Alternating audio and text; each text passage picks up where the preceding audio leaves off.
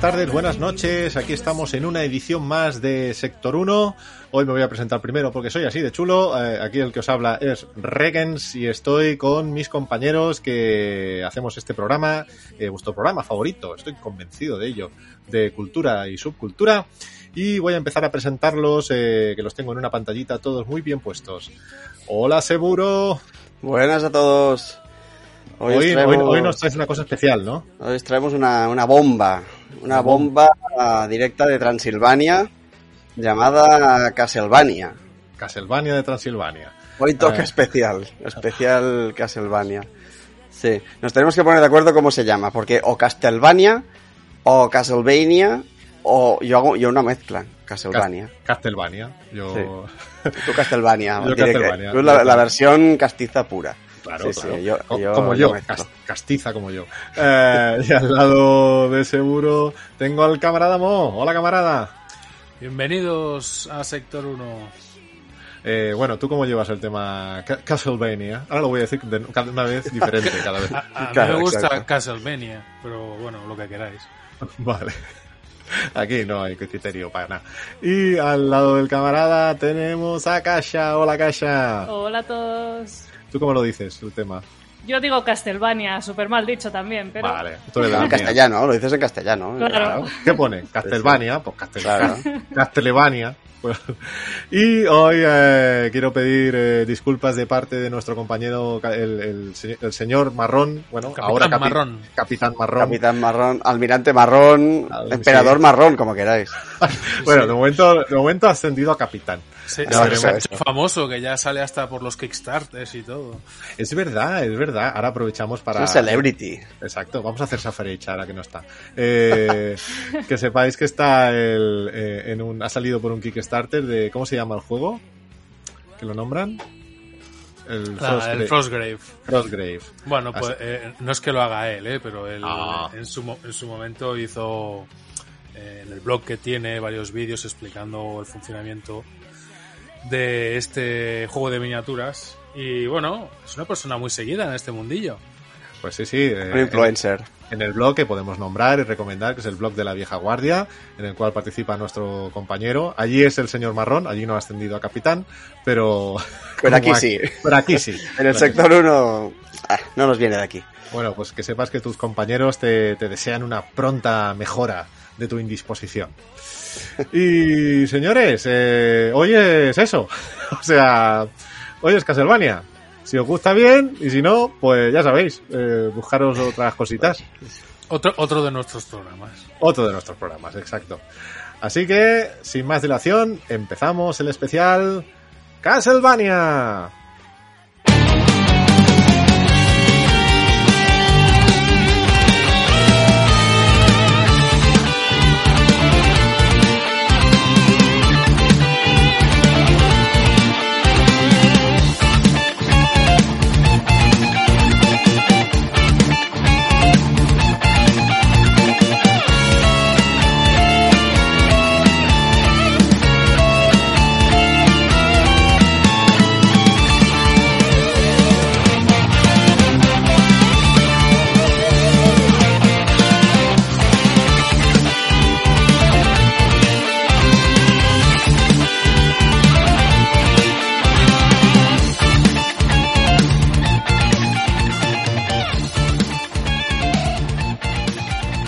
Bueno, pues vamos a hablar de, esta famosísima saga de, de Konami, tan querida por, por los fans, entre ellos yo.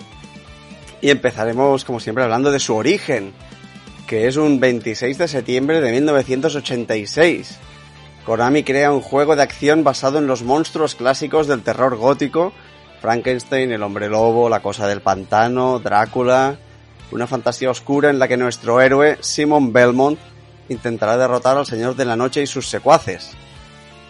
Los Belmont son una saga familiar de cazavampiros que ha jurado proteger al mundo de los sangrientos horrores de Drácula. El cine de terror de la Hammer y la Universal serán la referencia. Por eso en la portada aparece un, bueno, en la portada aparece un cartel de película de- del primer juego de NES y en el propio juego se ven los agujeros de la, de la cinta de celuloide, de celuloide en los bordes de la pantalla. O sea, la vocación cinematográfica, vamos, no da lugar a duda. O sea, aquí cogieron lo- los monstruos de la Hammer y mm, pasado por el matiz de juego japonés y dijeron, vamos a ver qué sale, ¿no? Sí, sí, bueno, pues la, la típica estrategia de coger una cosa que es popular y vamos a hacer un juego de esto. Lo que pasa que, bueno, se alinearon algunos astros, ¿no? Lo que siempre decimos y hubo combinaciones afortunadas que, que nos dieron grandes maravillas. Como suele pasar. Bueno, como todo lo que traemos aquí, que es pura magia. Pues Konami tiene grandes compositores y grandes diseñadores de videojuegos que usarán esos potentes símbolos del subconsciente colectivo para crear un clásico. Akuma Yo Drácula, que es el castillo demoníaco de Drácula que nosotros conocimos como Castlevania, o Castlevania, o Castlevania, como queráis. Castlevania. Al gusto. Cada uno que lo diga como quiera. Pero esto de, Ca- de Castlevania, ¿quién le cambió el nombre? Pues resulta que los chicos de Konami América fueron los, los responsables, ya que el entonces vicepresidente de la compañía, Emil Heitkamp, no le gustó esto de castillo demoníaco. Era un poco demasiado satánico para su gusto. Y en un alarde de ingenio, eh, juntaron las palabras castle, castillo en inglés, y Transilvania, para dar nombre al famoso videojuego. Esta palabra es bien conocida en Occidente, aunque en Japón solo se usará para uno o dos de los títulos tardíos de la saga. Ellos son muy tradicionales. Para ellos, Castlevania no sé qué es. A mí háblame de Akuma Yo Drácula. Es lo que ellos conocen. Que, Vale. por cierto, es un nombre eh, que ahora nos parece como muy, muy manido y tal, pero está muy bien tirado. O sea, encuentro que aquí Sí, se- sí. alguien se estrujó un poco la- las meninges, ¿eh? Sí, sí, claro, porque no, no fue Emil Heitkamp el que lo hizo, fue el equipo comercial, me imagino, de, de Konami USA. No, no, o sea, fuera el Emil o fueran todos, es decir, Eh. eh, está bien tirado el título, que estamos viendo que muchas veces los títulos no, no sé, salen un poco por amor al arte y sin embargo este, coño, está creado para ex profeso. Sí, sí, es que les sienta como, como un guante. Exacto. Pero para los japoneses, que son muy tradicionales, pues eso, ya os digo que no lo usaron mucho. Y es que la saga ha sufrido también bastante la censura en, en Occidente, eso sí, eso es cosa nuestra. Incluso con gráficos realmente pixelados se han borrado cruces, tapado bustos, coloreado sangre en azul o en verde y hasta sustituidos gestos expresivos, de los que hablaremos luego. Pero ni con el lastre de la censura, esta saga ha dejado de sembrar una legión de fans en todo el planeta. ¿Vale? Pero, ¿acaso todo el monte es orégano? ¿Todos los juegos son buenos? Creo que no, ¿eh? No. Pero bueno, la saga ha mantenido el ritmo durante 36 años. Es Pero- que perdón, 36 años son muchos, ¿eh? Para hacer una saga y que todos sean buenos. Son muchos años. Eh, Cuando Claro. lleguen a los 40 años, para el aniversario de los 40, espero que hagan algo por todo lo alto. Hostia, como mínimo que, que, sa- que saquen el Castlevania Requiem en condiciones, de- del que hablaré luego. Eh, pero bueno, en fin. Pero efectivamente, no, no se puede mantener el tipo durante tanto tiempo. Y la verdad es que a partir de Symphony of the Night, en el 97, la saga pierde un poco el norte. Las 3D y los polígonos no le sientan bien. Los juegos de Nintendo 64 fueron confusos y difíciles de jugar.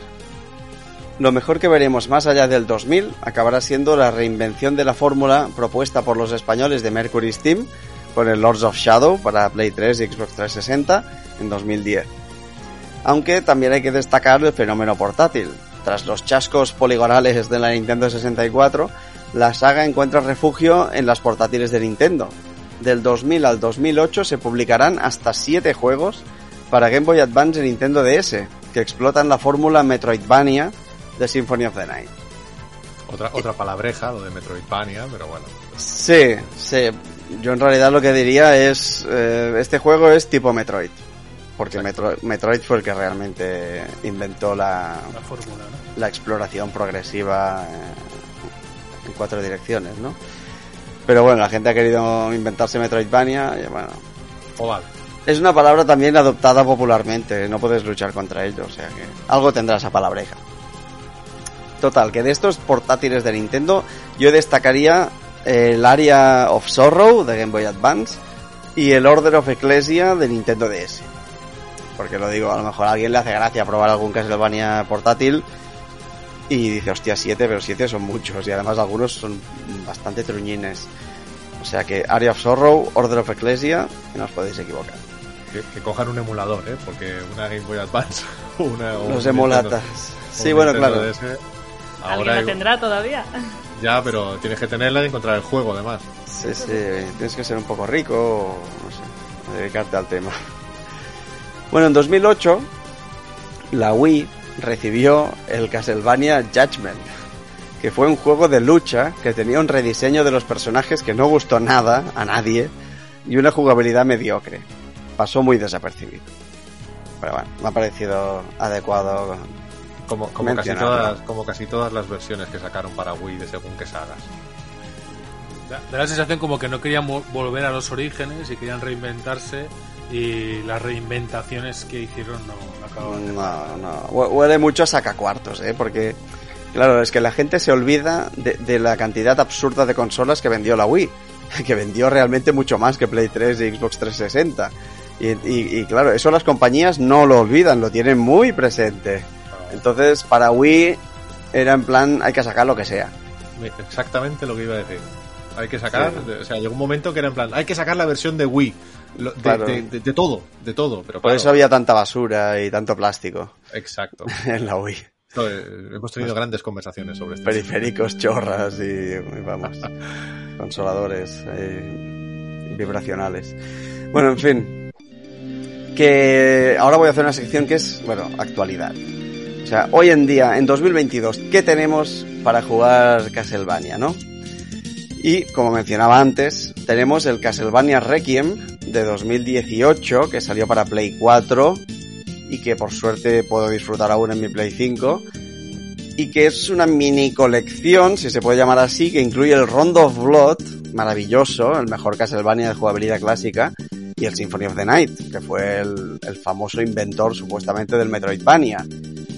Señores de Konami, por Dios, mm, vuelvan a sacar Castlevania Requiem con guardado instantáneo, con un poco de galería de arte, con un poco de sección de músicas, con unos menús que no parezcan hechos por un niño de primaria.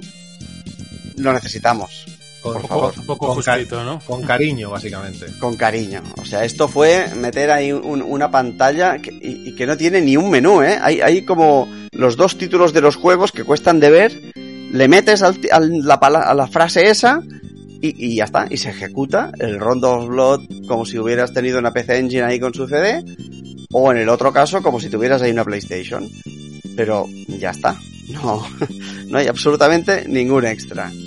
O sea, y eso, a ver, Poco, El- poco cuidada la edición. el Symphony of the Night sí que es un juego amable. Es, tiene más vocación de RPG y es más domesticable. Pero el Rondo of Blood es un poco proto Dark Souls. Es un poco.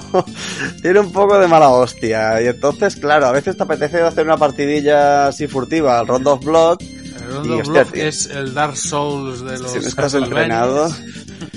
Mm, No, es, no sería el más difícil, ¿eh? Tienen más mala hostia los de 8 bits. Pero tiene su exigencia. Y además es que el, es que el Rondo of Blood, bueno, ya, ya llegaré a su sección, pero es que es un festival. Es, es- es- es lo mejor. Es lo mejor, incluso hoy en día, una delicia. Ya Por- sabemos cuál es tu favorito. Sí, sí. Sí, bueno, sí. pero por eso comentamos que, hombre, juegos que, que la gente le tiene tanto cariño, luego ver que le hacen las ediciones para consolas modernas un poco de aquella manera, volvemos al tema que decíamos del tema sacacuartos, ¿no? De, de, oye, cúrratelo, Sí. cúrratelo un poquito más. Sí, sí, porque Konami ya sabemos que sacas mucha más pasta de tus gimnasios y tus pachincos, pero hombre, tío, cuida un poco el legado. O sea, deja ahí un equipillo de gente que se dedique como mínimo a, a- a ir resacando todos tus juegos clásicos en las consolas ac- actuales y con cariño y respeto, por favor. Bueno, teniendo en cuenta Konami lo que ha hecho con otras sagas igual de famosas, como pueden ser el Silent Hill. Silent Hill, Pro Evolution Soccer, Metal. Gear. o sea, Ya, bueno. Bueno, pero hay esperanza, ¿eh? Porque, bueno, ahora hablaré de ella, pero la última colección de Castlevanias está bastante mejor tratada que, que el Requiem, ¿eh? Por ejemplo. Y el tema, bueno, y además también en el caso del Rondo of Blood, cuando me enteré, pues quise, ganar, qui- quise saltar por la ventana o, vamos, no sé, hacerme mucho daño. cuando descubrí que en la Wii, en la humilde Wii, en, su tienda virtual eh, sacaron varios juegos y entre ellos habían sacado el Rondo of Blood y con opciones y con guardado instantáneo, incluso unos clásicos rediseñados de Konami como el, el primer Gradius, como el primer Castlevania, como el primer Contra, redibujados expresamente para la Wii. O sea, son el primer ejemplar de esas sagas, pero pues redibujados, más bonitos y con las músicas mejoradas. Ostras, el contra, qué nivel. Lo que pasa que yo no, no estuve atento en el momento y, y ahora te jodes porque esa tienda está cerrada, claro. Pero, Pero que volvemos a lo de siempre. ¿Pero qué les costaría? Pues si es suya esa tienda, esa tienda está cerrada, pero esa versión la tienen. Sí, sacarla para la, para la Wii, ahí para la Switch. Sí. Bueno. Bueno, cuando salió la a Switch... lo mejor no hay tanta gente interesada en comprarlo. No, no, no, es- es que los japos son muy raritos y los de Nintendo más. O sea, yo no entiendo cómo al salir la Switch no automáticamente teníamos la tienda virtual de la Wii U, que, era fantástica. O sea, es en plan, entra y cómprate lo que tú quieras. Porque hay varios juegos clásicos que a todo mundo le apetece pues tenerlos siempre y cada vez que compre una nueva consola se lo va a comprar. Y ya está. Y entonces no, pero claro, después viene el Nintendo Online y resulta que nos ofrece como servicio las consolas virtuales. Pero con los juegos que les sale a ellos de los cojones, ¿sabes? Que, que mayoritariamente son los de Nintendo. Bueno, no, también está Capcom y otros, pero con los que hayan pactado para hacer eso. ¿No es más fácil simplemente una tienda virtual como la Wii U? Y irlo sacando todo, juego por juego. Incluso con precios abusivos, pero al menos que esté disponible. no, Por exacto. por lo visto, no.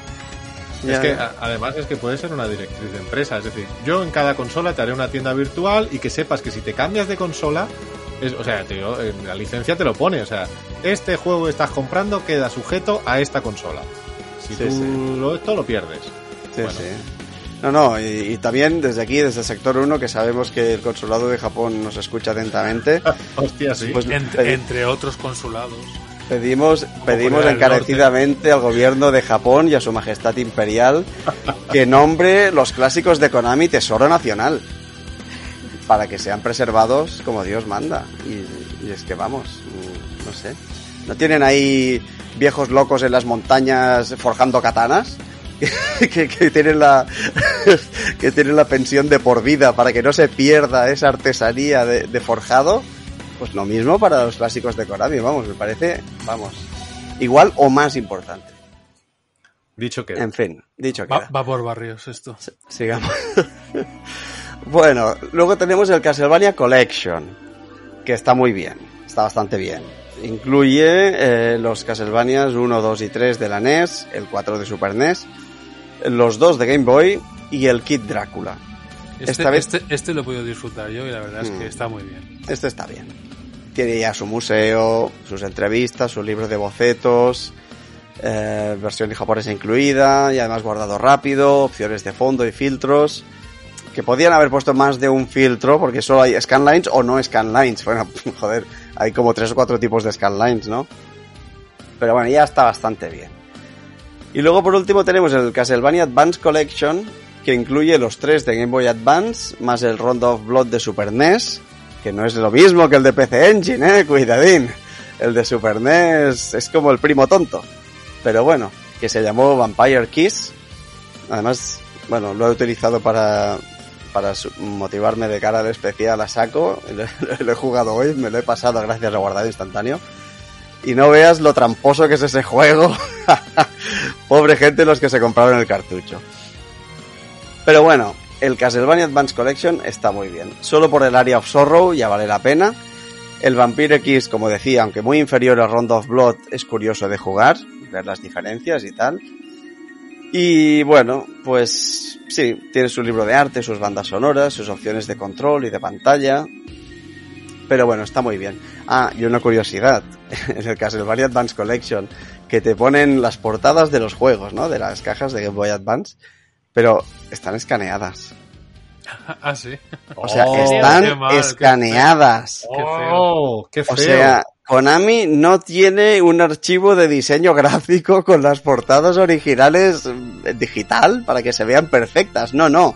enviaron un matao a coger las cajas y escanearlas, a lo mejor ahí en, en la fotocopiadora de la oficina. O sea, que perdieron los archivos, hay, que- hay que pensar bien. guarrísimo, guarrísimo.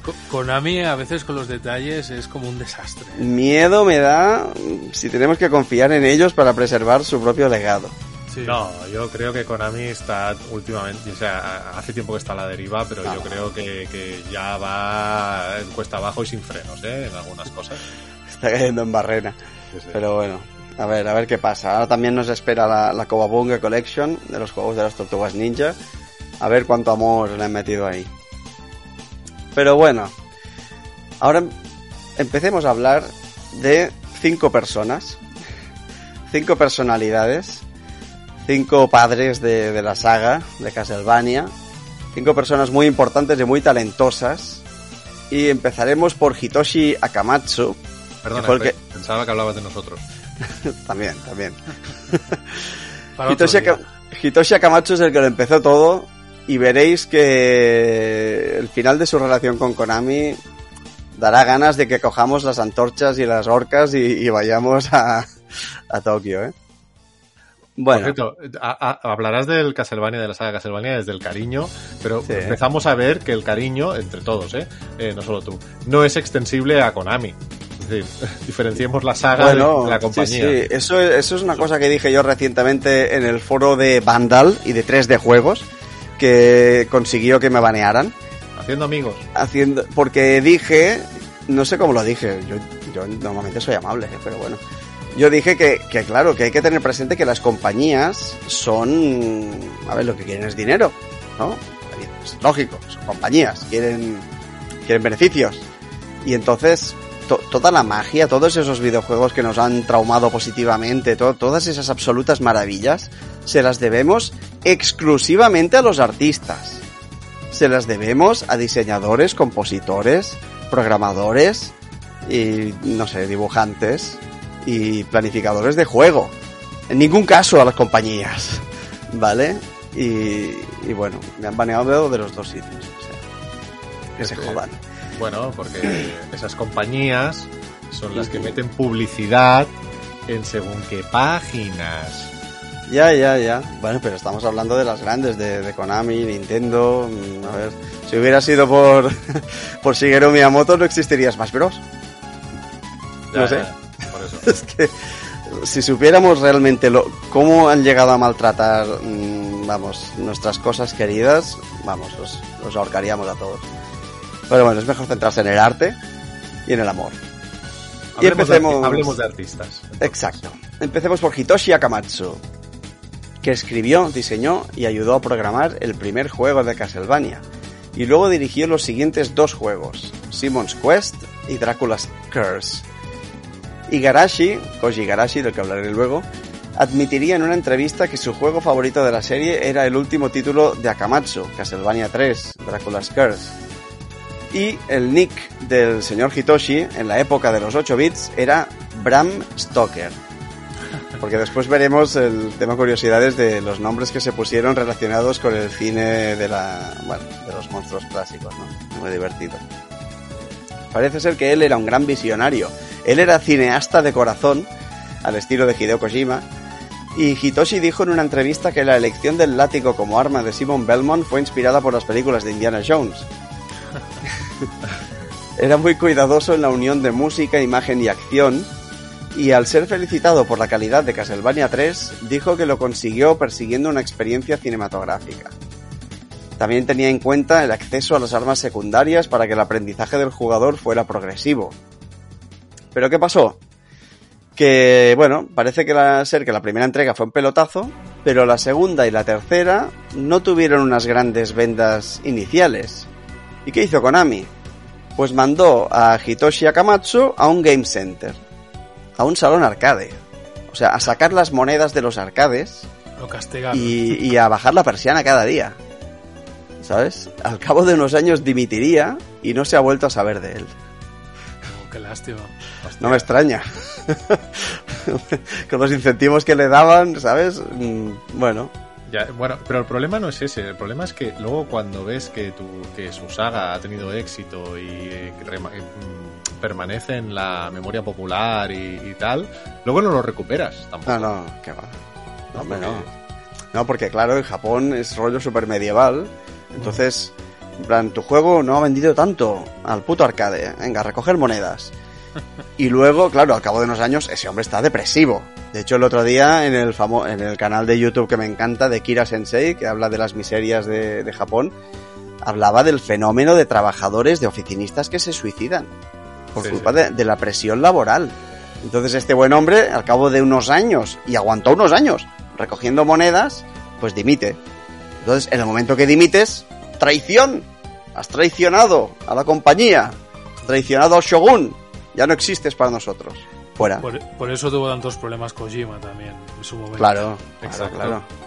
Vamos, y, y- y pudo plantar, plantar cara por la gran necesidad que tenía Konami de él o por lo que recaudaban sus juegos.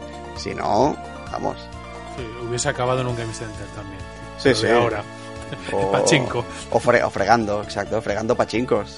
Claro, porque despedir a la gente no se despide a nadie. ¿eh? No, no, tú no podrás decir que yo te he despedido. La compañía es buena. Ya haré lo que sea para que te vayas tú. La empresa te ama. sí, sí. Bueno, pues ya que lo hemos mencionado, pasemos al señor Koji Igarashi, también conocido como Iga. Igarashi Sensei se ha convertido actualmente en el heraldo de la serie Castlevania, además de servir como productor de la adaptación de Castlevania 1 a Castlevania Chronicles, que fue, bueno, una versión que sacaron para un ordenador que fue muy popular en Japón, pero que nosotros no conocemos de nada, que es el Sharp X68000. Y luego eso pasó a PlayStation. ¿Vale? También el señor Igarashi produjo eh, los juegos de PlayStation 2, Lament of Innocence y Curse of Darkness, y los juegos de Game Boy Advance Harmony of Dissonance y Aria of Sorrow. También fue asistente de dirección, guionista de escenarios y programador de Symphony of the Night, que es donde él pilla la fama. Y también recibió un agradecimiento especial al final de, de PC Engine de, de Round of Blood, porque ahí a él empezaba a asomar y a meter la patita. Vale, En, en el, en el 19 ha producido Bloodstained, que es un Metroidvania gótico fuera de Konami. Sí, que lo ha hecho- dicen, dicen que si ahora quieres jugar un Castlevania, Sí. deberías jugar eso, ¿no? Hoy en día. Bueno, yo discrepo, porque, porque me lo compré y no, Y no es lo mismo. no tiene ritmo, no es lo mismo. No tiene, no es lo mismo. Y, no es solo porque no haya Belmonts, ¿eh? Para mí que falta chispa, falta, falta nervio, no sé. No me acabo de convencer. Pero bueno, pasemos a, a otro creativo que es Ayami Kojima, una chica que es una artista japonesa que ha realizado muchas obras de arte y de fantasía para varias novelas japonesas, pero sus diseños de personajes aparecieron por primera vez en Symphony of the Night. Seguro que os, al pensar en Symphony of the Night, cuando pensáis esa ilustración de Alucard con esa casaca negra, el pelo blanco, todo tan estilizado y tan bonito, tan elegante, eso es lo que hizo Ayami Kojima. También se ha convertido en la principal diseñadora de personajes recientemente, habiendo trabajado en Castlevania Chronicles, Harmony of Dissonance, Aria of Sorrow, Curse of Darkness y Lament of Innocence. Una artista que le dio, bueno, le dio mucha visibilidad y carácter a la saga. Y ahora hablemos de, de otro crack, que es Toru Ha- Hagihara, que fue el director principal y programador de, del Round of Blood y Symphony of the Night. O sea, este hombre, vamos, es un crack. Este nos trajo, pues la, la- no sé, la- El núcleo de la saga. las joyas de la corona, sí, sí. Y, y además programó para Belmont's Revenge. También trabajó en los juegos de NES, eh, Contra y Tiny Toons, era muy diferente. Eh, un, un día tendríamos que hablar del Contra, ¿eh? Ah, sí, es que yo no lo he jugado mucho el Contra, ¿No? o sea que es una oportunidad para ti de saltar de medio. Sí, bueno, a lo mejor me lo planteo. Bueno, Yo, Y tengo, el- yo tengo historias con el Contra también. ah, ¿Sí? muy bien, muy bien. Sí, sí, sí. En, la- en las recreativas. En las recreativas de la Barceloneta, correcto. Hostia. Ahí con los dos personajes eh, destrozándolo todo. Bueno, pues el señor Hagihara, que digamos que es como el, no sé, para mí es muy parecido a, a Kamatsu, ¿no? Al, al- al creador original, pero es ya en época dorada. Y aparentemente Hagihara se, se ha situado muy bien, porque actualmente hoy en día ocupa una posición muy alta en Konami Computer Entertainment. O sea que a lo mejor también es cuestión de saberse mover, mm, saberte mover un poco por los pasillos Claro, Y- esto, es de toda la vida, ¿eh? De y ir toda la subiendo vida. en todas partes, ¿no? Sí, todas a, lo, a lo mejor eres un gran creativo, pero como político dentro de la empresa no... no Claro, Akamatsu no, supo hacerlo moverte. Mm. y Hagihara sí. Bueno, hay que saber de todo. Y ahora hablemos de música y hablemos de otra chica, de Michiru Yamane, que es la compositora principal de música de Symphony of the Night, Aria of Sorrow, Lament of Innocence y Bloodlines. También contribuyó con algunas pistas las canciones remezcladas de Vampire Killer y Boss Rush a Harmony of Dissonance.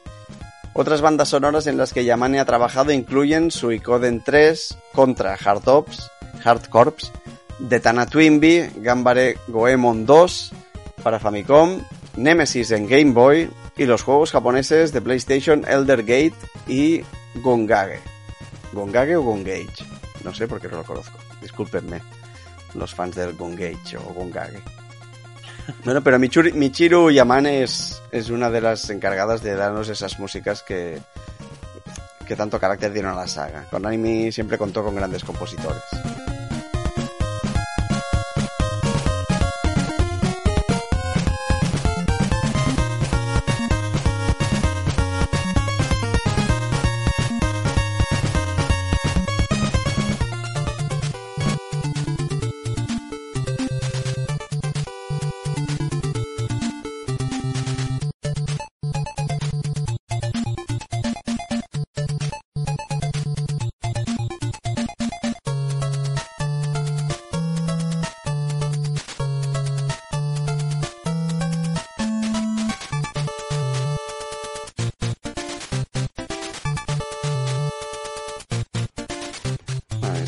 Escuchando la fantástica banda sonora de Akumajo Drakira, que yo conocí en mi MSX2 como Vampire Killer.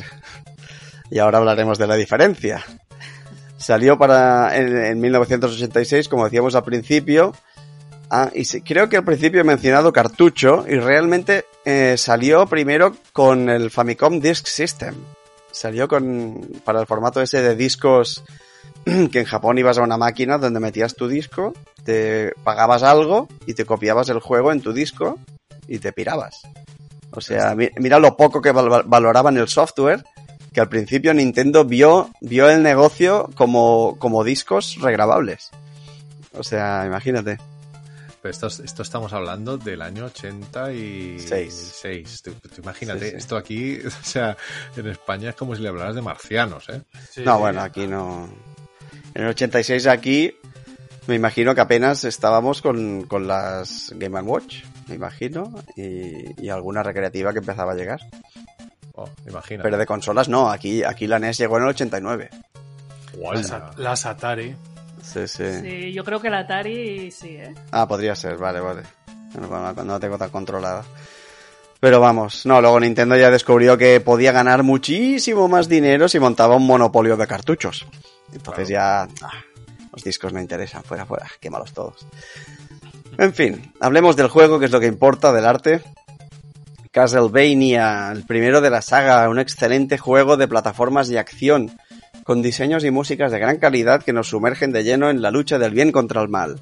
Un juego exigente, pero sorprendentemente versátil al combinar látigo, plataformas, armas secundarias e ítems. Fases muy variadas y jefes muy diferentes entre sí se combinan en ambientes muy diferentes también, con una dificultad sutilmente ascendente. La verdad es que es, es como el punto fuerte del juego para mí, lo, equilibrado que es todo, in- incluso en la sencillez que tiene. ¿Vale? Todo eso se combina, como, como digo, me piso yo mismo, en una poción genial que explica por qué hasta cuatro juegos de la saga en realidad son remakes de este. ¿Vale? El de MSX, el de Sharp X68000, el Haunted Castle de arcade, ese, sí, ese tan feo, o el mismo Super Castlevania 4 de Super NES. Todos son remakes de- del primer Castlevania. Y también explica por qué Rondo of Blood volvió a la jugabilidad clásica después de la diferencia en el manejo que introdujo Super Castlevania 4. De lo que hablaremos luego. En Castlevania 4 cambiaron, vamos, eh, no sé, se tambalearon los cimientos de la saga al, al- al poder manejar el látigo en todas direcciones. Latigazos en diagonal, hacia arriba, hacia abajo. Incluso menear el látigo en, en estático, como para, no sé, neutralizar enemigos que se acerquen. Y bueno, después en Round of Blood volvemos al latigazo simplemente frontal. ¿Por qué? ¿Por qué? Porque es una fórmula exitosa. Vale, y hablemos de esta versión de MSX2, que es diferente. Tiene un enfoque más adulto.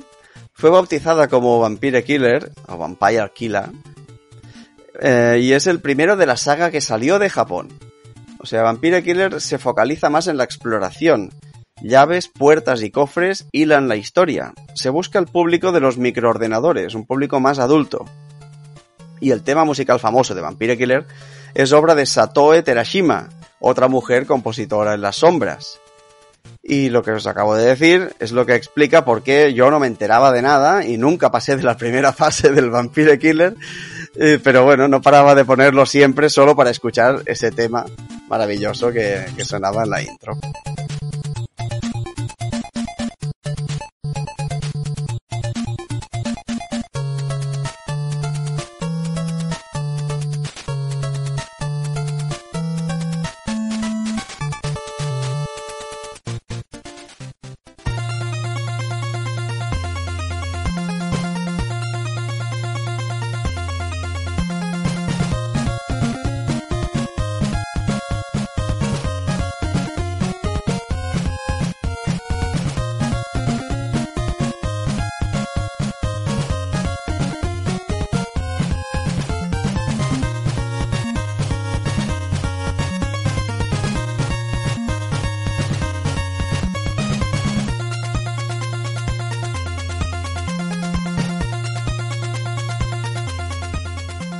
Bueno, y estamos escuchando uno de los clásicos de la saga, que es el Bloody Tears. Y, bueno, solo es mi opinión, pero por desgracia es lo mejor que nos va a aportar este juego. O sea, lo mejor es la canción, ¿no? Sí, sí. Estamos hablando de Dorakira ni Noroi no Fuin o Drácula 2 The Accursed Seal o como lo conocimos nosotros Castlevania 2 Simon's Quest. Aquí O veo sea que, los títulos Los títulos, vamos. se los van inventando, ¿eh? A medida Sí, que van. sí. O sea, el original, Se, van adaptando a las regiones. el original, el, el Noroi no Fuin de Japón significa el sello maldito. Y, y luego en, en USA y, y Europa en inglés pusieron el Quest de Simon. Ah, ¿vale? En fin. En palabras, este sale en 87 para NES ya en su cartuchito, ahí, venga, monopolio de plástico. En palabras de Hitoshi Akamatsu, el hecho de que la cabeza de Drácula salga volando al final de Castlevania significa que Drácula realmente no muere, sino que escapa para luchar otro día.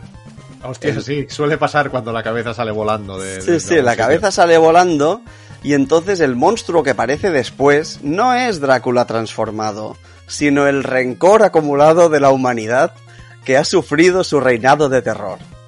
Una Eh, cosa muy japonesa de que todo el mal rollo que generó Drácula se condensa en, en- en- en ese engendro. Que sale después de Drácula, justo después de, de que la cabeza salga volando por la ventana, pues se condensa todo ese mal rollo y mira, hostia, resulta que tienes un monstruo delante. ¿Vale? Pero Ese la rencor, ¿no? No, sí, sí, sí, ese rencor. Ese Urami, Urami. que es un concepto muy japonés de, del mal rollo unido a la magia y a los espíritus que no descansan. Y bueno, y entonces, claro, todo eso justifica que Simon Belmont, que, que fue el que destruyó el cuerpo de Drácula, pues queda maldito y esa, de esa maldición trata el juego.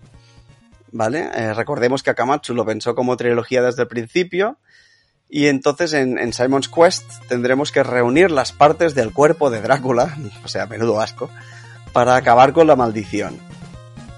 cosa que propició una maravillosa portada de Nintendo Power con un actor disfrazado de Simon sujetando la cabeza de Drácula, decapitada y sangrante, lo que perturbó a no pocos conservadores padres estadounidenses.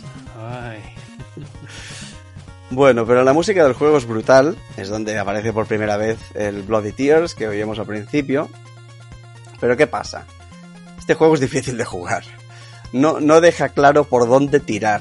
O sea, tiene vocación de RPG y entonces tú empiezas en un pueblo, puedes hablar con gente que te hablan en Ingurisu, o sea, en, inglés mal traducido, por- de- del Japón, del japonés. ¿Vale? Y entonces mm, las soluciones para avanzar son realmente enrevesadas. Hay que hablar con gente, conseguir objetos raros que hay que usar en ciertos sitios. Tenemos vidas, pero no sirve de nada porque al morir aparecemos en la misma zona y penalizados en nuestros puntos de experiencia. Mm, también se puede matar a Drácula tirándole un ajo a la cara, Ah, pues esto está muy bien. ¿sabes? Cara. Sí, muy raro. Bueno, claro, porque hay que tener mucha puntería, ¿eh?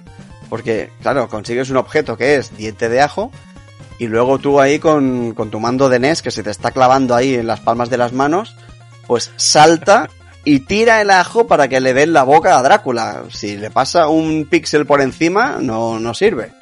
Eh, un respeto para el mando de la NES, eh. Sí, sí. O sea que el juego intentó hacer de RPG con diálogos mal traducidos y un diseño no siempre afortunado. Simon's Quest sienta un precedente de elementos RPG que florecerá en Symphony of the Night, pero es en sí mismo un engendro desarticulado.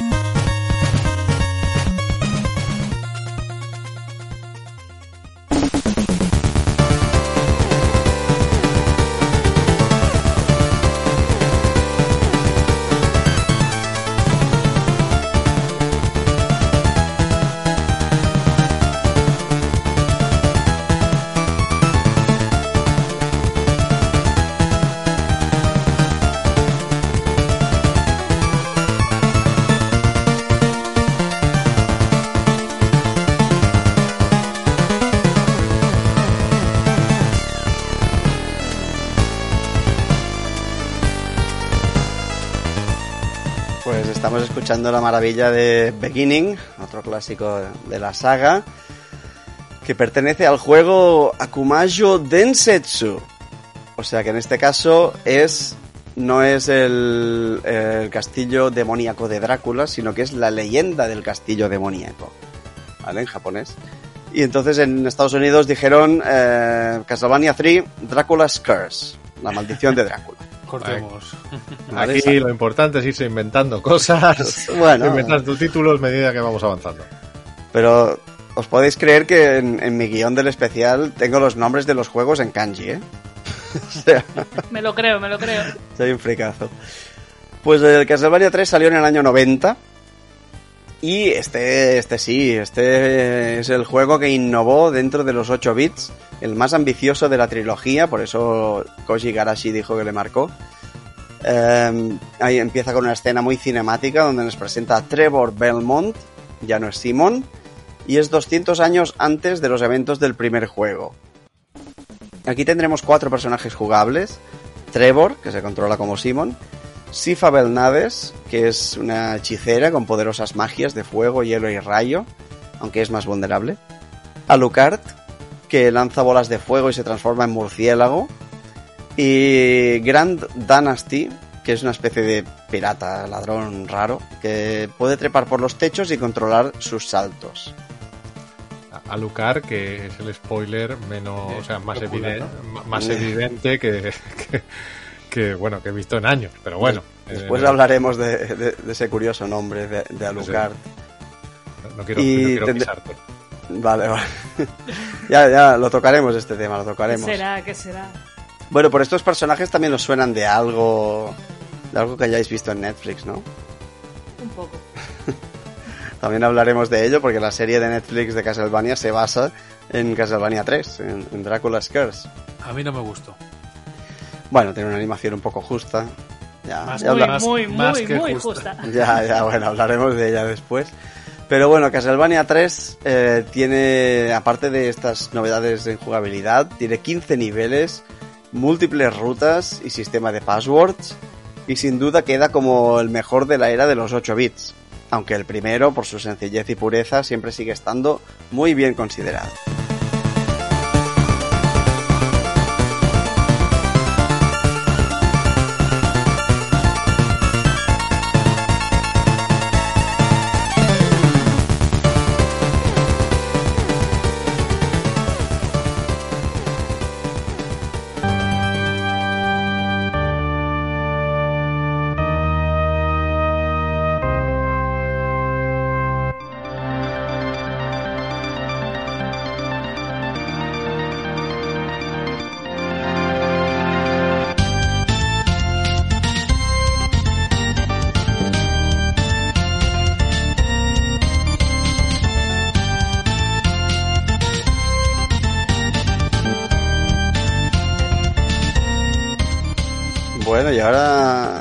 El primer salto tecnológico. Nos vamos a los 16 bits en el año 91.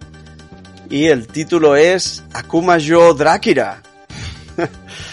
Como hemos dicho, los japoneses son muy tradicionales y, y en realidad Super Castlevania 4 es un remake de Castlevania, del primer juego.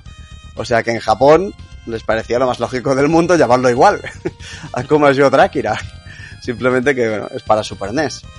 Bueno, el cambio, el cambio a, a los 16 bits, eh, yo creo que eso justifica que todo vuelva a empezar. Sí, sí, lo tenían muy claro que, que era otro juego porque es el salto ese que mencionas a los 16 bits le sienta de maravilla a la saga.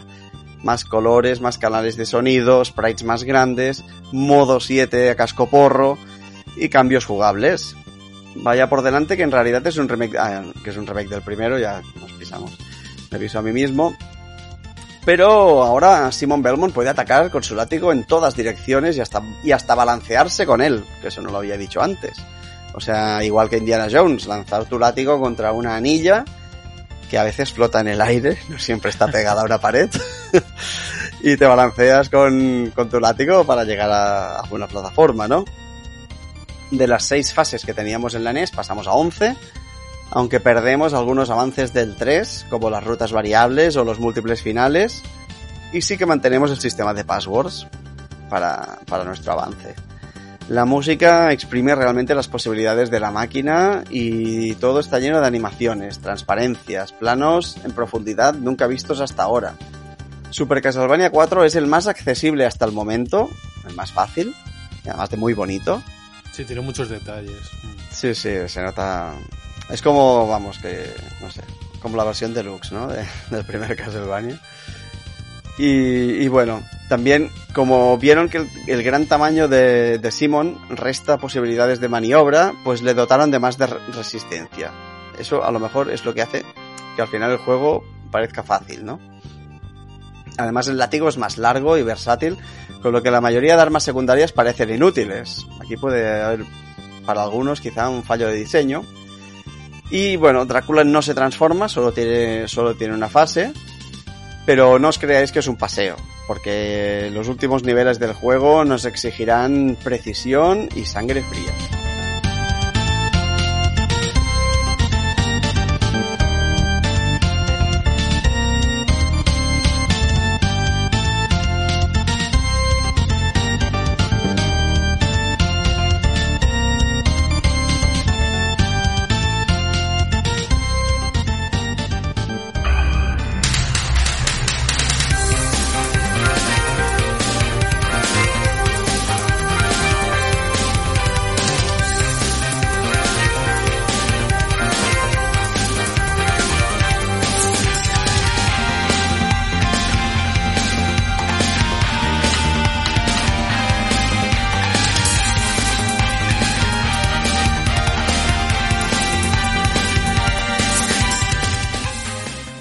Aquí ya estamos escuchando Sonido calidad CD, por favor, quítense los sombreros.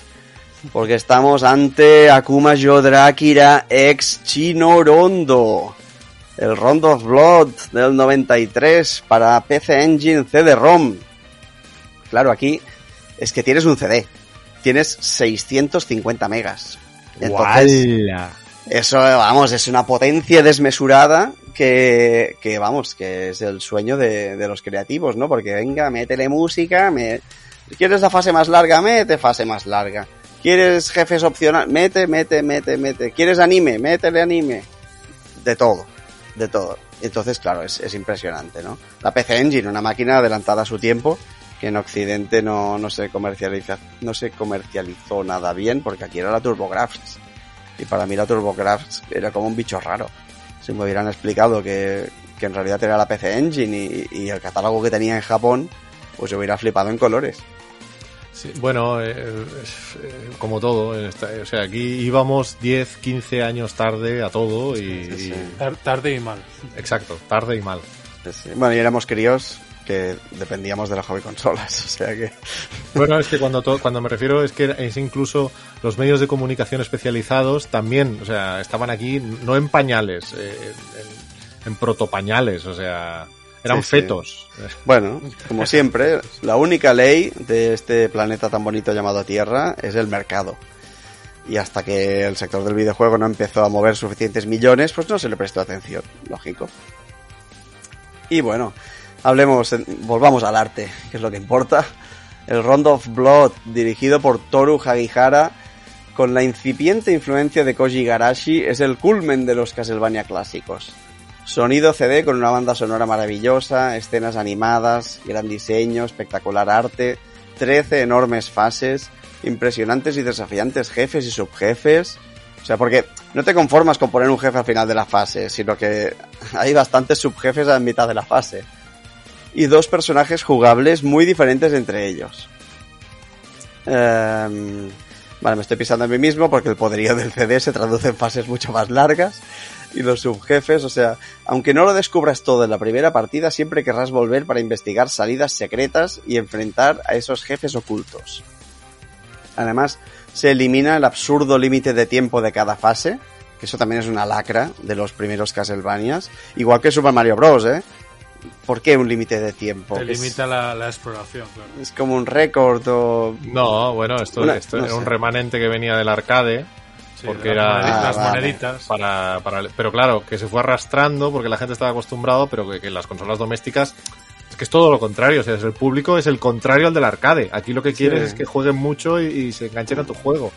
Sí, bueno, ahora se me ocurre también que a lo mejor puede que en la puntuación hubiera un bonificador por acabar lo más rápido posible. Entonces, Bueno, ya, pero a bueno. según quién le podría interesar. Pero nunca, nunca morir porque el temporizador llega a cero. Por favor. pero bueno. En fin. Em, se elimina el límite de tiempo de cada fase y se añaden espectaculares superataques para cada arma secundaria. Si tenemos suficientes corazones, el número contador se volverá verde y eso significa que podemos hacer un item break, un superataque que está basado en cada una de las armas secundarias. Por ejemplo, si tenemos el agua bendita durante unos segundos, una lluvia dañará a todos los enemigos en pantalla. O por ejemplo, el de la cruz se utilizó como superataque de Super Smash Bros. Ultimate. Pero aquí ya estamos desvelando un caramelito del que hablaremos luego. Y bueno, el Rondo of Blood se lanzó solamente en Japón, no llegará a Occidente, a Estados Unidos hasta 2007, para PSP, dentro del Drácula X Chronicles, que incluye la secuela directa el y el aclamado Symphony of the Night y un nuevo Boss Rush. O sea, que afortunados usuarios de PSP que pudieron tener este juego, donde tienen los dos juegazos estos y encima Boss Rush. O sea, vamos, flipo. Yo lo jugué. Pues maravilloso. Seguro Pero- que te gustó. No, Gran- porque gran- no, gran era muy, consola, era muy difícil. PSP. La PSP Claro. era una, con- una consola adelantadísima a su tiempo. Pero Sí, lo encontré sí. muy difícil y lo... lo El rondo. sí. Ah, vale, vale. Bueno, Porque también porque el, soy... el porque Symphony soy- no. no, porque yo... No, el rondo, el rondo. Pero soy, Sí, muy, sí. soy un manco y no. Bueno, los, los Castlevanias clásicos son bestias salvajes, ¿eh? Son, ya os digo que para mí son proto Dark Souls. Y entonces, bueno, hay que proponérselo, sí. ¿Vale? Y luego el, el Rondo of Blood no llegará a Europa hasta 2010 en su versión para la consola virtual de Wii, que yo no vi ni pasar y me perdí como un gilipollas. Pero bueno, en el juego, en Rondo of Blood, encarnamos a Richter Belmont, nieto de Simon, que quiere salvar a su novia Annette de las garras de Drácula. A lo largo del juego, que no es lineal y cuyas fases rebosan secretos, podremos salvar a Annette y tres chicas más. Lo divertido es que una de las chicas es personaje jugable, y no es otra que María Renard, que además Renard significa conejo. No sé qué tipo de connotaciones vieron aquí los japoneses. María la Conejo. María Conejo, sí, sí, María Conejo. Es una adolescente rubia y un poco faltona, que se mete un poco con Richter, aunque también hay que decir en su favor que Richter, como, como protagonista machote japonés, un poco, un poco misógino también. ¿eh? Y además, esta chica, María Renard, la María Conejo, es el modo fácil del juego. O sea, a pesar de ser más vulnerable, tiene doble salto y sus ataques tienen mayor área de efecto y duración. Sus armas secundarias no son agua bendita, ni cruces, ni cuchillos, ni hachas. Son un gato gordo, una tortuga, un fénix y un dragón. Me encanta. Está bien. María es como Heidi la matavampiros. Tiene su propia pantalla de Game Over y un final propio. Todo un detalle. O sea, me encanta porque lo vemos con ojos de 2022 y todo es tan políticamente incorrecto. Es maravilloso. eh, en esto. O sea, tú hazlo ahora, a ver si tiene huevos, Konami. Venga, Sí, sí. hazlo. Es maravilloso, sí, sí. El diálogo. Bueno, además la, intro del Rondo of Blood es en alemán, porque a los japos les pareció muy exótico. Y, es buenísimo porque el Richter es en plan, hey, que he venido a salvarte, eh. Venga, va, que, te acompaño fuera. Y ella, hace falta, tío. O sea, si me, si estoy súper cachas, yo sé defenderme por, por mí misma. Y el otro, solo eres una niña. Bueno, no sé. Paternalista ahí. Sí, Bueno, sí, bueno, ya que sé. Era el 90 y pico, señores. 93, sí, sí. Bueno, el sonido es algo muy superior a los anteriores juegos, porque claro, es CD. Disponemos de soporte CD y a nivel creativo se hacen nuevas composiciones muy adecuadas, además de versiones espectaculares de los temas clásicos de la saga. La intro del juego, como decía, empieza con voces en alemán, que son los acólitos de Drácula, que le despiertan una vez más. Supongo que a los japoneses les pareció exótico.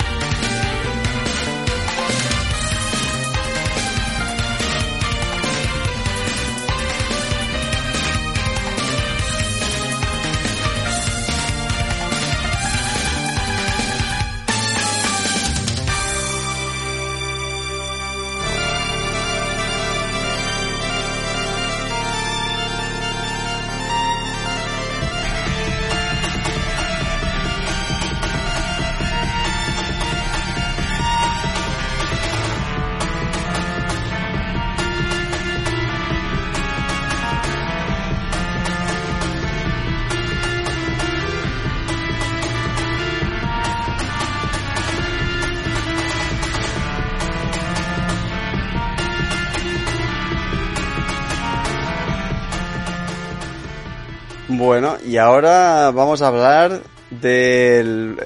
Para mí es como el patito feo de la selección que he hecho de juegos. Y el título del juego es Vampire Killer. Que es como se llamó en Japón. ¿Otra, ¿Otra vez? Sí. O sea, en Estados Unidos se llamó Castlevania Bloodlines. Y en Europa, Castlevania The New Generation. En cada sitio. Eh. Un nombre totalmente diferente. Seguimos en los 16 bits, estamos en la Mega Drive. En el 94. Ahí la Mega Drive mm, después ya no era tan rápida como la Super NES, iba en- a su estela. Y este juego, pues, eh, es meritorio, es meritorio. ¿Vale? Porque es, es muy innovador y original. No hay Belmonts, sino que tenemos a John Morris con el látigo y al segoviano Eric Lecarde, que mucha gente dice que en realidad los japoneses querían que, que se llamara Eric Ricardo, pero claro, Ri- Ricardo. Y, y a- acabó llam- llamándose Lecarde. Es segoviano porque es de Segovia, ¿no? Es de Segovia, efectivamente, es, es español. Me Es encanta. español. Con- Con ese apellido, pues un francés que se perdió en Segovia. Bueno, eh, bueno, español, pero rubio. y en la versión japonesa muy andrógino. O sea que, bueno, segoviano tanto como yo. Y, y lleva una lanza, no látigo, una lanza. ¿Vale? A nivel argumento se acometió la ingenuidad de intentar enlazar con la novela de Bram Stoker. Y John. Morris... sí, sí, sí. ¡Hala, y Se atrevieron, pétele! son japoneses. Pétele, Da igual, es cosa de gaijins, haz lo que Sí. quieras. John Morris es el hijo de Quincy, que es asesinado al final de la novela. Hostia, spoiler, lo siento. Y se supone que los Morris descienden de los Belmont, pero vamos, que es un disparate. O sea, John podrá enganchar su látigo en diagonal a, cualquier techo, pero eso casi nunca se usa. O sea, de hecho yo lo estaba jugando y, y llegaba a una plataforma que había que llegar al otro lado, pero el salto no, no daba de sí. Y entonces yo, pero eso es imposible, pero si no puedo avanzar, no, no puedo, no puedo hacer nada, pero eso yo te estoy hablando que me he pasado más de la mitad del juego, ¿eh? Y Y entonces, entonces- reco- re- recordaste, ¿no? No, no, entonces miré un vídeo en YouTube y el tío se cuelga del techo. Y digo, coño, ¿se puede hacer eso? o sea que, vamos, que no, no le sacaron mucho partido. Ah, si eso te das cuenta cuando te has pasado medio Sí, juego, sí, hay sí. algo en la mecánica que falla. Bueno, eh, ya os digo, es un juego muy experimental. Y, y bueno, eh, ¿dónde brilla este juego? O sea, ¿para qué lo pones? Pues porque su apartado gráfico exprime las posibilidades de la Mega Drive a tope. Una gama de colores muy viva y diferente a la de Nintendo. Una fase ascendiendo una torre oscilante con un falso modo 7. O sea, encontraron la manera de imitar a la Super NES. También utiliza los reflejos de una forma muy creativa, una pantalla segmentada como un espejo roto en una fase que eso realmente, bueno, se te cruza el cerebro, pero tiene mérito a nivel creativo. O sea que realmente se esforzaron, se nota se dejaron los cojones en este juego, ¿eh? Y la música pues no parece de Mega Drive, porque estamos acostumbrados al sonido metálico de la consola de Sega, pero Michiru Yamane entra en la saga con fuerza y creatividad y le da un tono muy diferente. Tiene el juego solo seis fases, pero están bien rellenas de contenido. Y no hay Drácula, sino la condesa Elizabeth Bartley, que es responsable en el juego de causar la muerte del archiduque Fernando de Austria para desencadenar la Primera Guerra Mundial, Uf, vaya mezcla. lo que generará la liberación de muchas almas y mucho rencor que servirá a la villana para res- resucitar a Drácula. Que la condesa Bathory, ¿no? Entiendo que es. Sí. Después hablaremos de ella también en la sección de curiosidades. Yo quiero lo que fumó el tío que, que hizo el guion. Sí, sí, no, no sé qué fue. Bueno, un poco de imaginación, le metió ahí un poco de imaginación japonesa. Hostia, pero hay un poti poti ahí que flipas, ¿eh? O Se sea, atreven con todo. Sí, No, sí, sí. Si, si son cosas de extranjeros, no hay límite.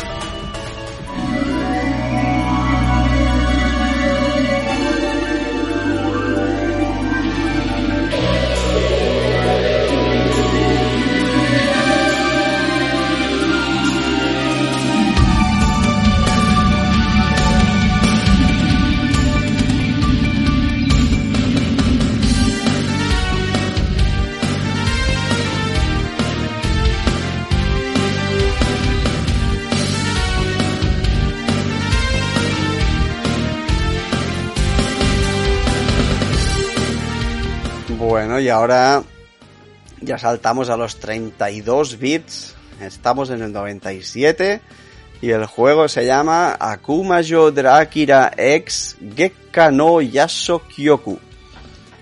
Que se traduciría como El castillo demoníaco de Drácula X eh, nocturna en la luz de la luna y que se conoció en Occidente como Symphony of the Night. ¿Vale? Aquí somos un poco más sintéticos, nos dejamos de, Simplificando. Los X. nombres grandilocuentes en Japón triunfan, ¿eh? ¿X es porque es la décima franquicia? No, no, no, no. O que No. porque la X queda Porque guay, ¿no? queda- Eh, sí, sí, no sé, se quedó ahí la X. Porque yo creo los- que si, si pones Castillo de Drácula X en Google, te saldrán otros Otras cosas. otras otras cosas. cositas. que serán también interesantes, quizá. Exacto. Bueno, pues Symphony of the Night eh, salió para PlayStation y también tiene una versión de Dreamcast. Vale, Koji Igarashi reinventa la franquicia y de paso engendra un género, el Metroidvania. Aquí es donde el bueno de Iga forja su fama y se convierte en Mr. Castlevania. Igarashi dice que se inspiró en The Legend of Zelda, pero yo creo que Symphony of the Night es el hijo que hubieran tenido Super Metroid y Rondo of Blood. Esas son las influencias que yo veo, porque Eh, bueno, yo creo que tú y todo el mundo que se inventa el, el término Metroidvania. Pues sí, porque, a ver, Legend of Zelda y Metroid y Super Metroid. Bueno, Legend of Zelda era exploración en cuatro direcciones vis- desde vista cenital y Super Metroid era desde, desde de perfil, ¿no? De vista lateral. Lateral. Pero, vamos, es la misma idea. Puedes decir que da igual, puede ser cualquiera de los dos. ¿Vale? Y entonces en Symphony of the Night tenemos la exploración en cuatro direcciones con scroll, con scroll lateral.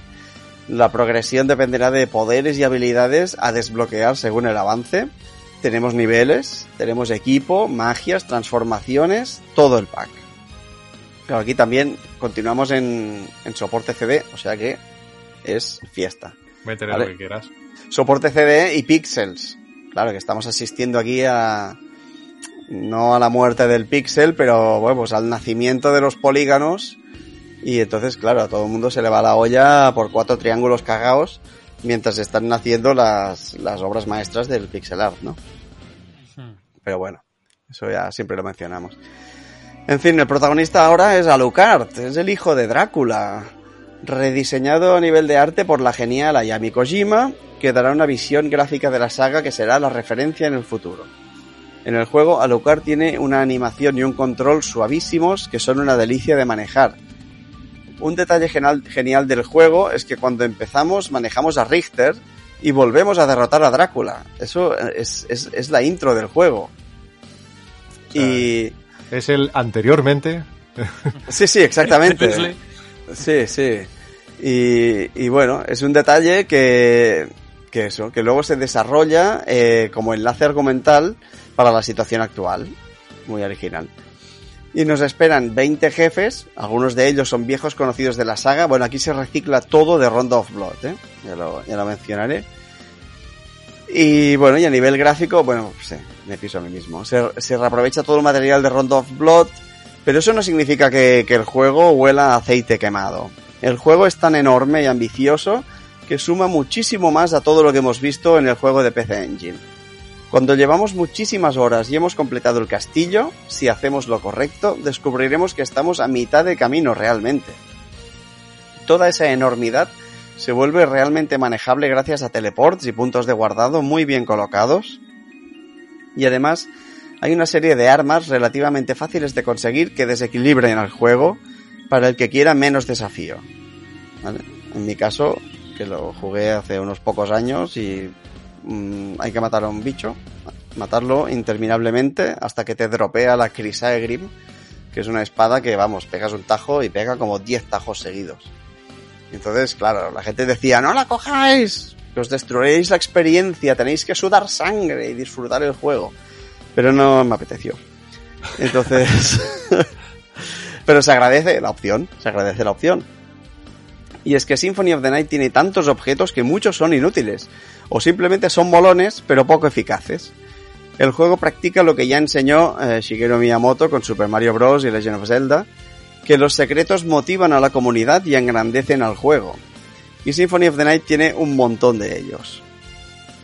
En el apartado sonoro, Michiru Yamane se desata y nos brinda clásicos de la saga junto a melodías rockeras, orquestas y voces. La versión de Sega Saturn parece superior porque tiene a María Renard jugable y algunas nuevas y pequeñas zonas, pero realmente tiene menos resolución y María no tiene equipamiento propio. O sea que en realidad todo esto son trucos para hacer creer que es una versión mejorada. O sea, es marketing. ¿vale? Con la retaíla de Metroidvanias para Game Boy Advance y Nintendo DS que mantendrán viva la saga en los 2000 todos se intentarán parecer a Symphony of the Night, pero ninguno se le acerca.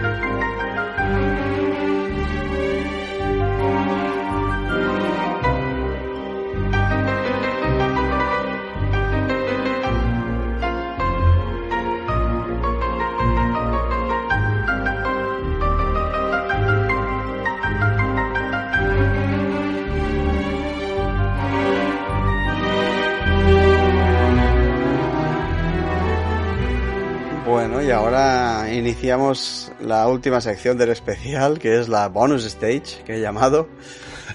Que- Si habéis llegado hasta aquí eh, en el con el camino secreto, ahora tenéis Exacto, la sí. pantalla de La- bonus. La recompensa. Seguro os trae el bonus stage. Habéis, stage. habéis golpeado con el látigo esa pared sospechosa y se ha abierto una puerta a este sitio mágico y excitante, que empieza con la serie de Netflix, que se estrenó el 7 de Uy, julio. todo. que se estrena el 7 de julio de 2017 y dura hasta el 13 de mayo de 2021. Y que es, es Adi Shankar el que produce esta serie, que con una animación justita nos cuenta la historia de Trevor Belmont, Sifa Belnades y Alucard. Está inspirada en Castlevania 3, Dracula's Curse, añadiendo y omitiendo elementos según exigencias del guion. Llegará a tener cuatro temporadas y la crítica será más bien positiva. La verdad. Pero ¿est- ¿está ya acabada o queda alguna temporada más por hacer? Está acabada. No, está acabada. Está acabada. Bueno, la última temporada a mí me pareció un poco ya pasada de vueltas. Y, y bueno, después, bueno, ya os lo comento ahora, que en principio se quiere dar continuidad, pero no en forma de quinta temporada, sino con otra serie o otro spin-off de Castlevania. Un spin-off. Algo, algo de Castlevania.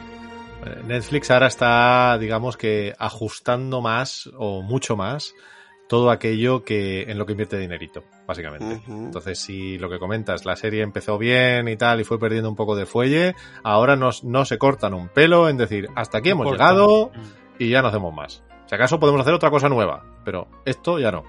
Sí, sí, no, no, se entiende, se entiende perfectamente. Bueno, la serie no es un prodigio técnico, tiene un guion y argumentos frescos y sorprendentes que enganchan, y es respetuosa con la saga de videojuegos y, y va sembrada de guiños y referencias, y es un producto bastante disfrutable, pero vamos, no, no es como para quitarse el sombrero, la verdad. a, Y mí, ahora, a mí no me acabo Ah. de, de gustar, la verdad. bueno, Me tiro muy para atrás. De hecho, no lo acabé de ver ni la primera temporada. No. Hmm. No, yo lo he visto todo, porque soy fan de, de la saga y tal, y... Pero claro, a veces chirriaba, ¿eh? Y, y a veces veías alguna animación un poco de Mazinger Z que decías, hostia, tíos. Bueno, No, toca, ¿no? no, no, no toca. Bueno, y pasemos a otra mini sección que es la censura. ¡Censura! Vamos a hablar de cuatro ejemplos de censura. Por ejemplo, eh, la banda sonora del juego de Game Boy, Castlevania 2 Belmont's Revenge. Algunas canciones también a los japoneses ya les, ya les vale. ¿eh? Algunas canciones se llaman New Messiah, o sea, Nuevo Mesías, o Hijos de Satán.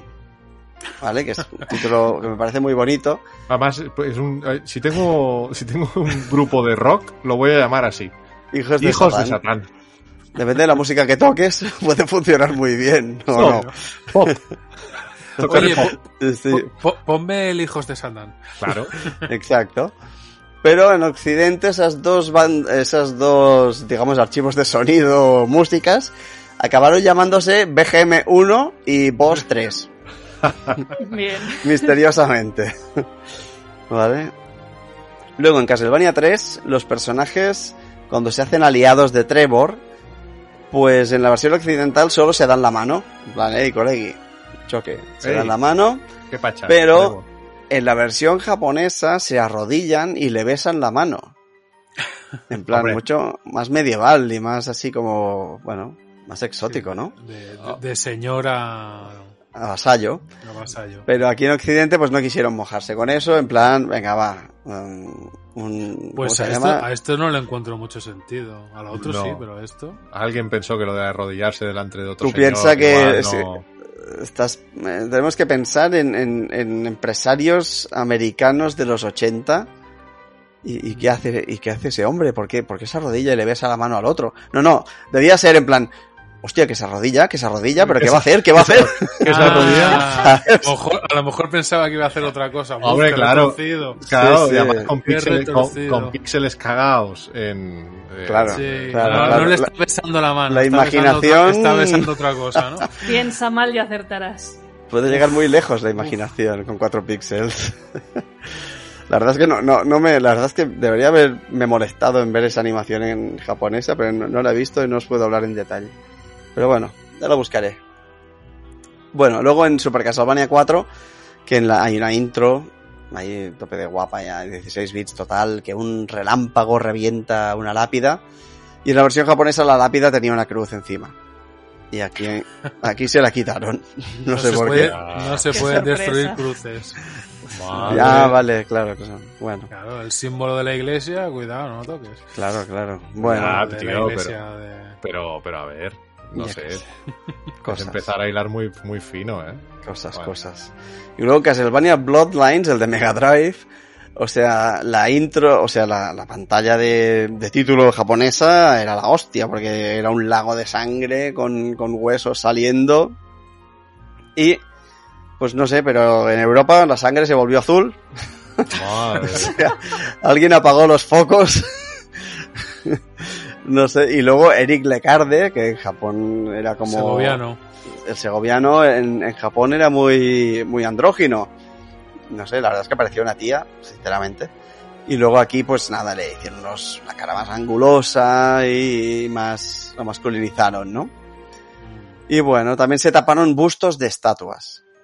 O sea, no, no vaya a ser que esas tetas dibujadas con cuatro píxeles, mm, no sé, causen, Motiven a alguien. sí, sí, vamos, causen un, un daltabaix, como decimos en Cataluña, en- vamos, en media Europa y Estados Unidos. Una locura, una locura. Me encanta porque pasan los años y, y seguimos con las mismas gilipolleces y, y Sí, sí. tonterías.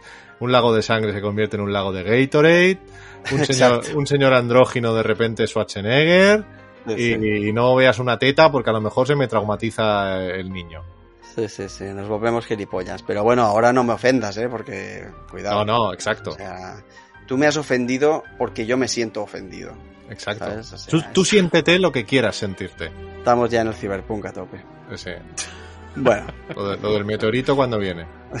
no, no, Ya tarda, ya tarda. ya- tarde, tarde, después de que me muera. Tenéis, muchas esperanzas en el meteorito, pero me parece que no, ¿eh? No, no, os tendréis que buscar la vida. Tenéis que destruiros. Claro. Bueno, y la última sección de la, de la bonus stage es curiosidades y cameos. ¿Vale? Y aquí también nos vamos a reír. En el primer juego, en los créditos, hay muchos nombres curiosos. Supuestamente, bueno, en teoría es por eso de, de que los japos se robaban los talentos de unas compañías a otras y tal, y usaban seudónimos. Y teníamos a Bram Stoker, pero como si fuera VRAM, ¿sabes? V-Ram V-Ram Ah. Stoker. Stoker, que, que era el propio Hitoshi Akamatsu.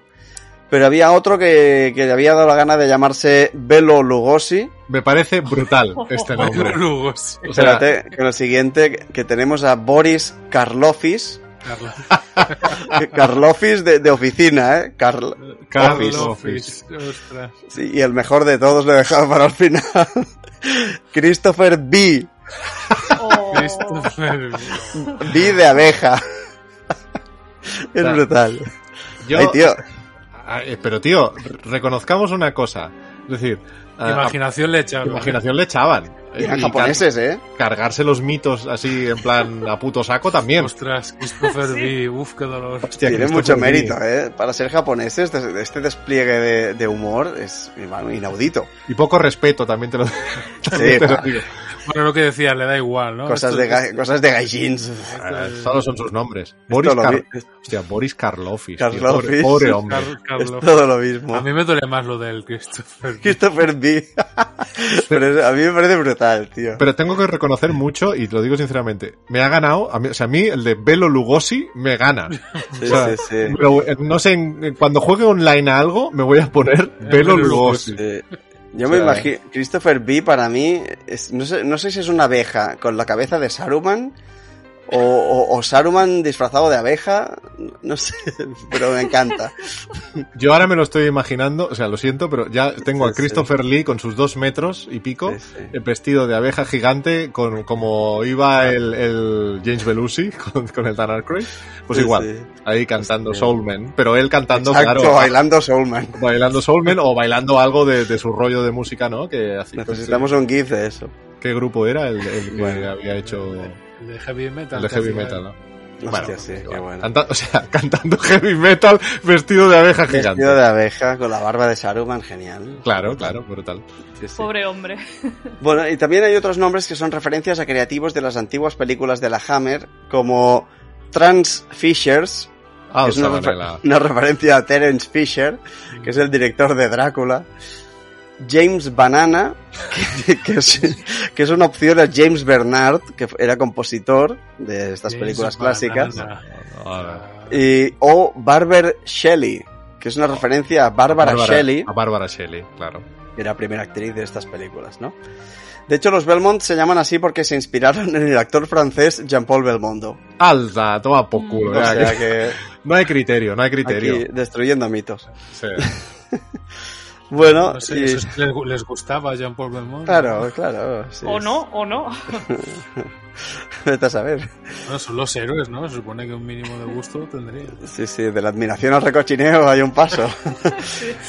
bueno, luego tenemos la portada de Castlevania 2, Simon's Quest, donde aparece en el fondo Drácula en un balcón, en una composición que es que nos recuerda a algo, nos recuerda a un suplemento de Advanced Dungeons and Dragons llamado Ravenloft, Ah, ¿sabes? Donde, donde Drácula también está en un balcón. O sea que, vamos, eh, señores... un copy-paste. Señores de TSR, parece que no teníais muchos escrúpulos. ya lo sabemos, de la manera que maltratasteis a Gary Gigax, pero... Vaya. Bueno, Gary Gigas maltrató a otra persona, parece ser también. Bueno, sí, sí, a, a la Ah, Arneson. Exacto. Bueno, es, es el, el pez grande maltrata al pequeño, ¿no? Es- Sí. Bueno, en fin, negocios. Bueno, otra es que el nombre de Alucard, que aparece por primera vez en Castlevania 3, Dracula's Curse, está Y sacado... para, para aquellos que no sepan qué significa, coger la palabra Drácula y darle la vuelta.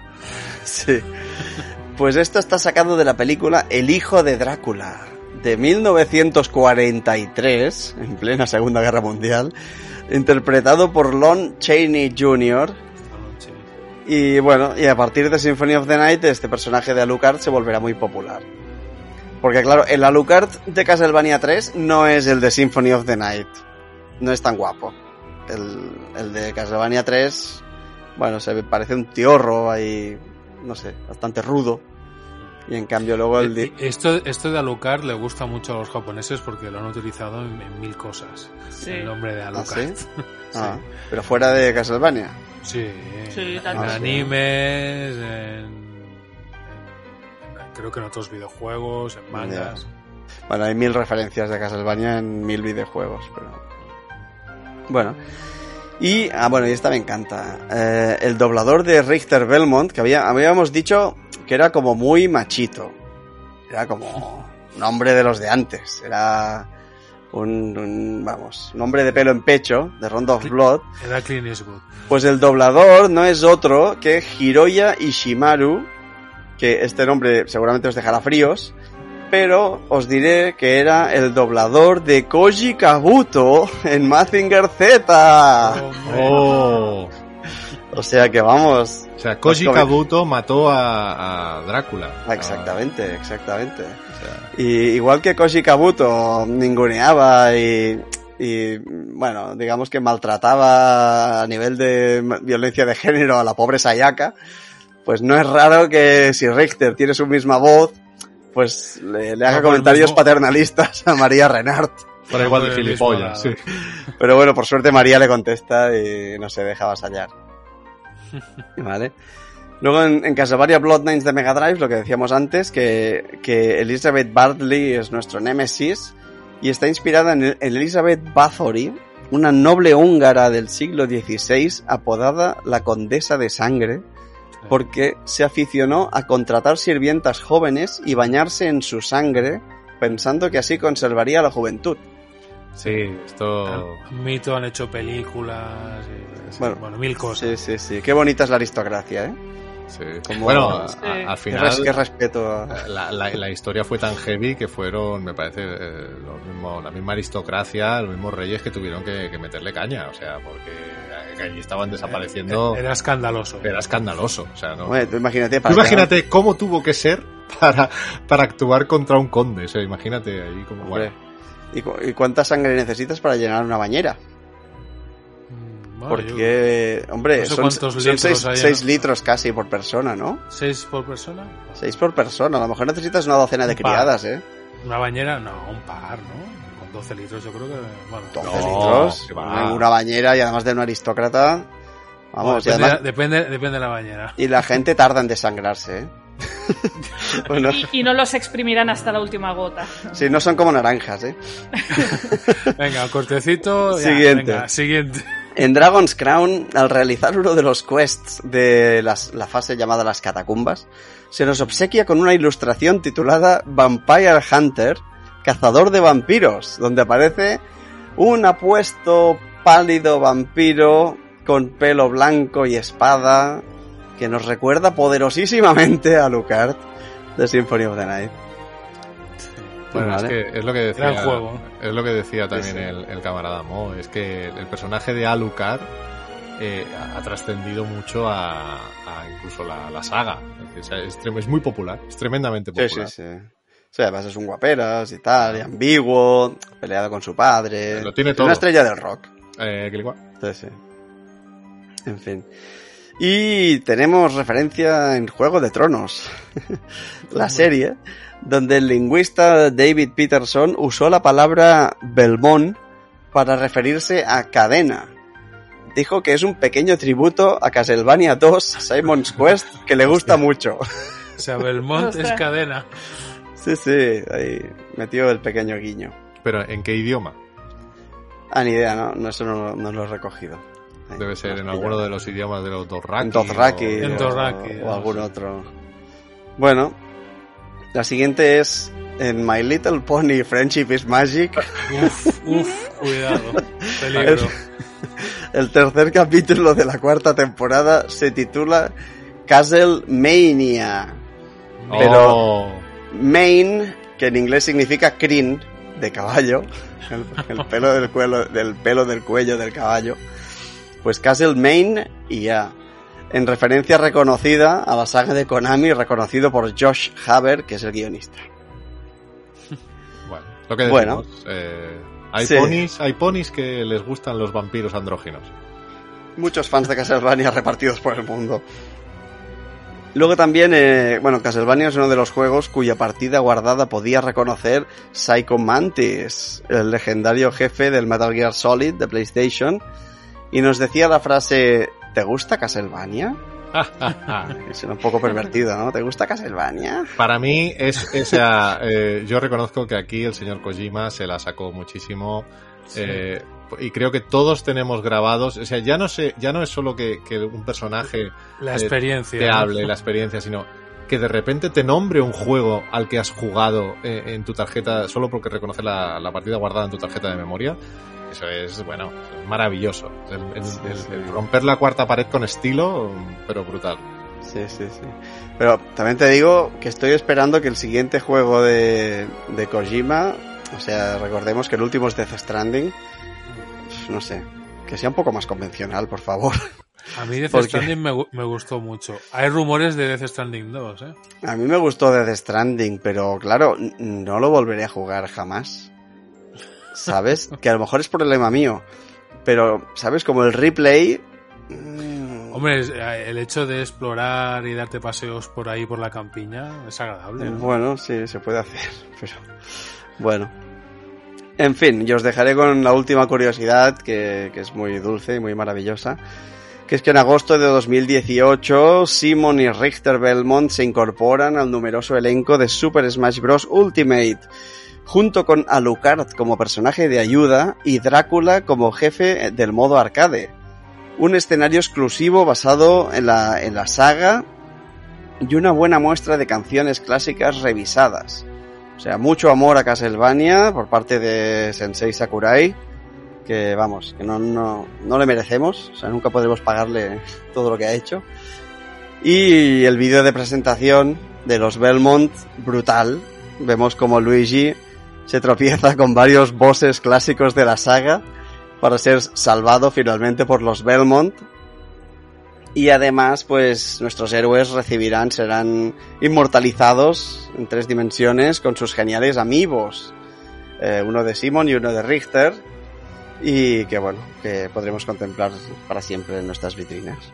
Y que, y que podemos decir a nuestros eh, oyentes que aquí el camarada seguro eh, Tiene los dos. tiene los dos. Sí, sí, Y los, los ha mostrado orgullosos. son preciosos y, y los amo y, y cada mañana les saludo. bueno, y es que es una saga, pues bueno, no sé, que desde, desde mi infancia, en mi caso, con mi, con mi MSX2 y, y mi ignorancia de, de, de lo que me estaba enfrentando, pues siempre he disfrutado y siempre me ha encantado, ¿no?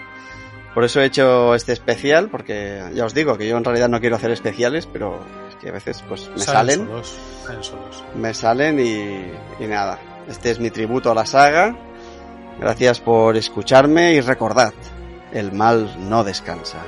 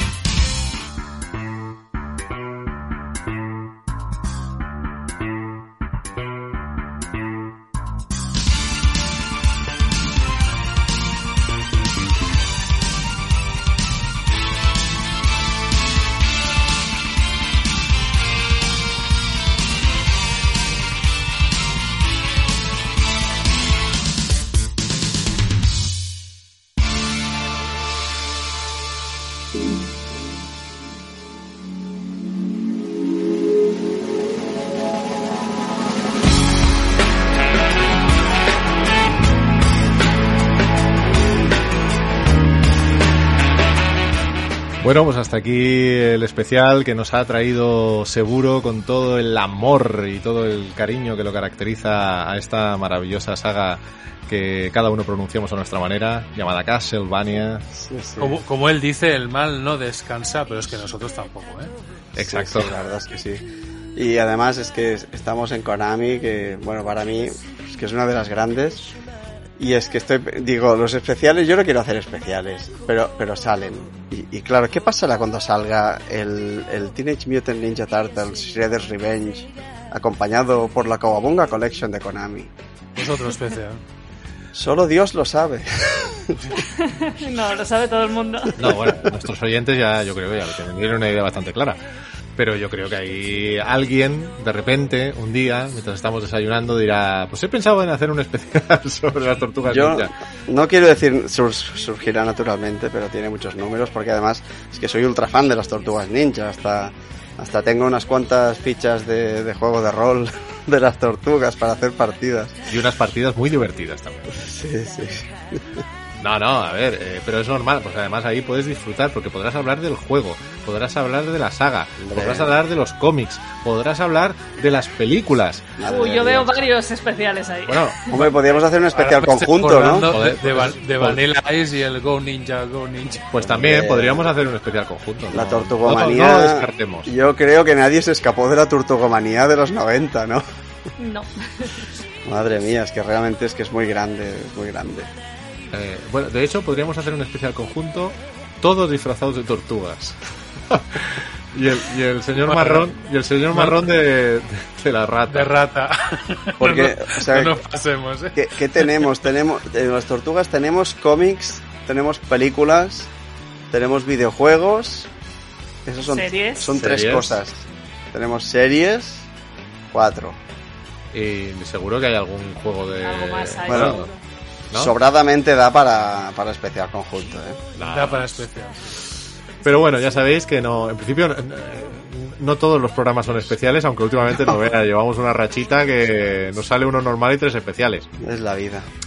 Pero bueno, oye, o- oyentes, eh, lo hacemos todo por vosotros y por, por demostraros el cariño que tenemos a, a todo lo que nos ha gustado, eh, todo lo que nos forma parte de nuestro carácter y nuestra personalidad y todo aquello que nos ha acompañado eh, en nuestra cultura del entreteni- del entretenimiento de los últimos años, los últimos 40, 40 años. Sí, sí, claro. Lo que tiene ser un poco viejo.